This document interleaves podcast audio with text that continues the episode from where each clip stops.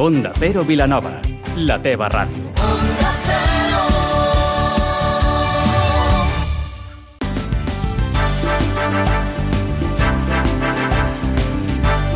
Más de uno Vilanova, amb Maria Gómez.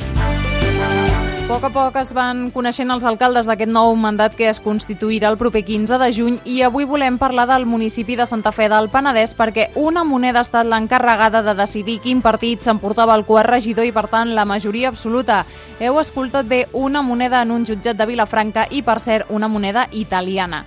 A l'entrevista del dia parlem amb Judit Soteres, responsable de la cohesió social de la Fundació PINAE, per conèixer la segona convocatòria de projectes per a l'impuls social a la, a la vegueria del Penedès que han portat a terme. Avui és dimecres 5 de juny amb Vicenç Armero al control tècnic. Comencem.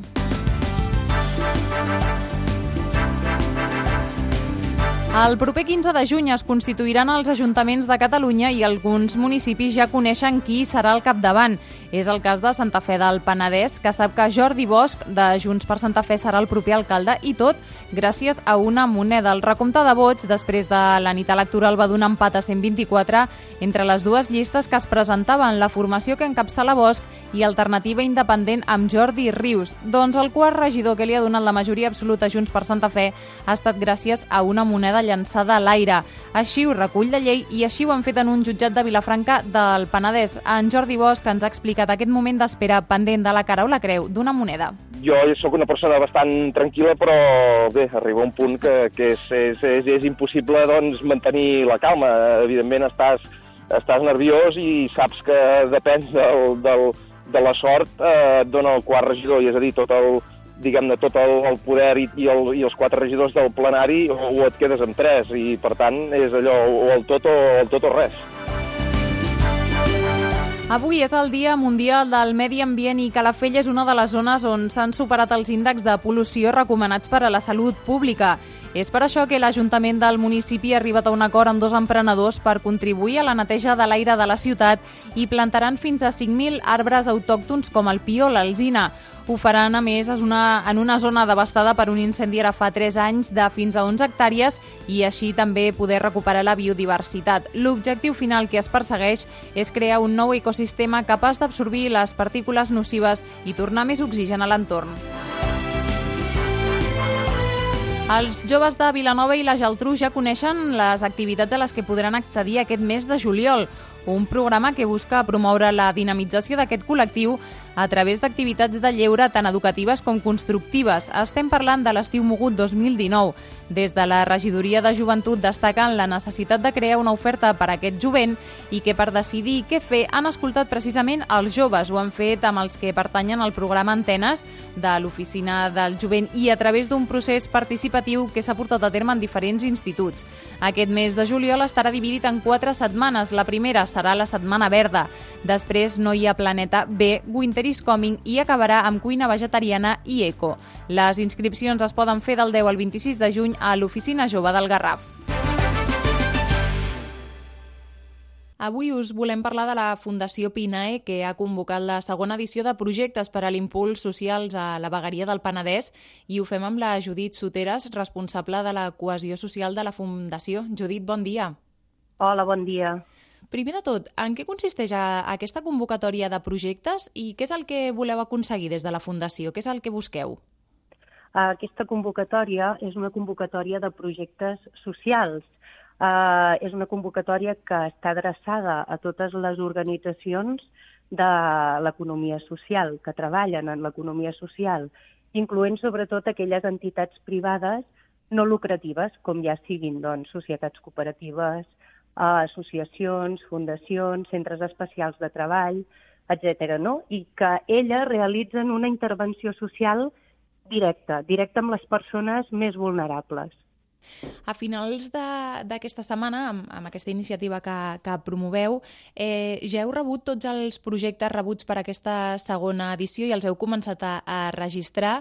Eh, suposo que com que ara comença aquest procés d'avaluació eh, no ens pots explicar massa, però, però sí que què us heu trobat amb els projectes que heu rebut?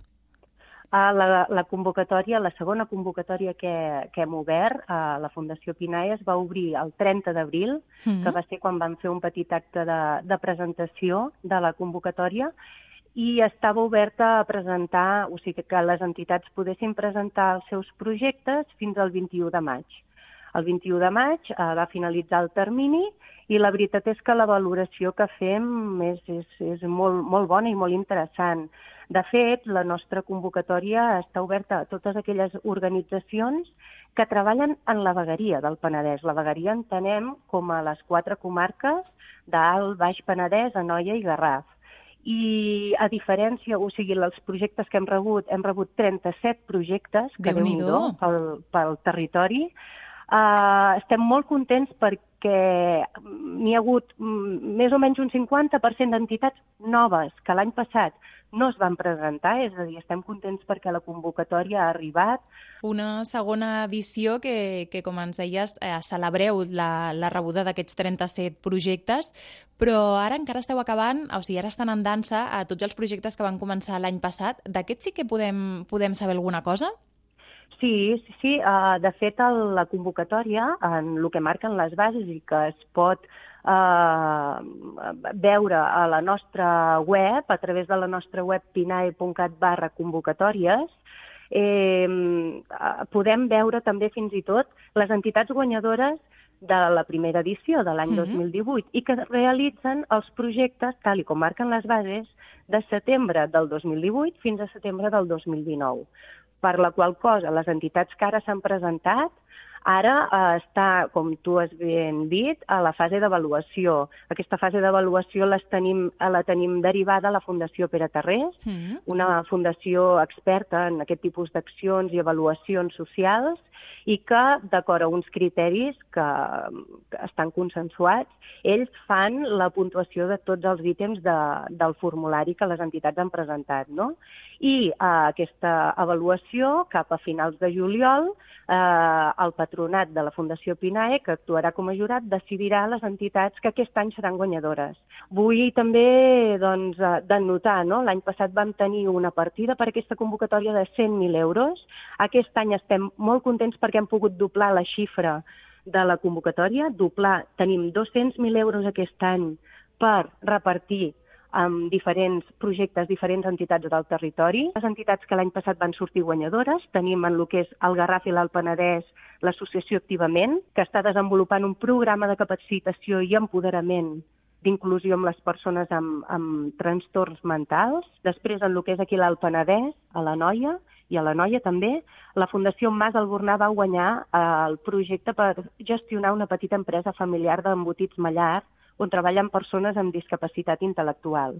També l'Associació Salut Mental Catalunya Noia va iniciar un club de joves a la Noia amb problemes de salut mental, on se'ls dona empoderament i eh, on poden realitzar ells eh, autogestionar diferents activitats. Després la Fundació L'Espiga, en el que és l'Alt Penedès, va tenir l'oportunitat, eh, va guanyar el projecte per adquirir un vehicle adaptat a persones amb diversitat funcional perquè puguin realitzar més eh, autosuficientment les sortides que realitzen amb els usuaris i realment és una tasca molt, molt important.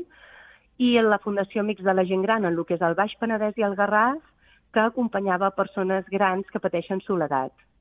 I per últim, l'entitat que ara mateix també està desenvolupant un projecte molt interessant i molt important, un projecte a nivell d'activitat socioeducativa, una formació no formal, o sigui, eh, és el reforç d'Actua SCCL, que ofereix un suport escolar accessible als infants tots aquests projectes mm -hmm. eh, no serien possibles si eh, gràcies a aquestes entitats no? que estan eh, al, al front. Sis projectes que de ben segur ja estan millorant la qualitat de vida de moltes persones i això gràcies a aquestes, a aquestes beques, a aquest projecte per a l'impuls social Exacte. des de la Fundació Pinae. Avui hem pogut parlar amb Judit Soteres, responsable de la cohesió social. Judit, moltes gràcies i molt bona feina. Moltes gràcies. Abans d'acabar moment per repassar l'agenda, ja es pot visitar l'exposició Corpus Flors i Tradició a la sala Vaixells del Palau Maricel de Sitges fins al proper 30 de juny. Un viatge que recull els sis segles d'història d'aquesta festa a través de documentació, audiovisuals i elements interactius. Nosaltres ho deixem aquí. Poden continuar escoltant tota la informació més de uno en aquesta mateixa sintonia. Que passin un molt bon dia.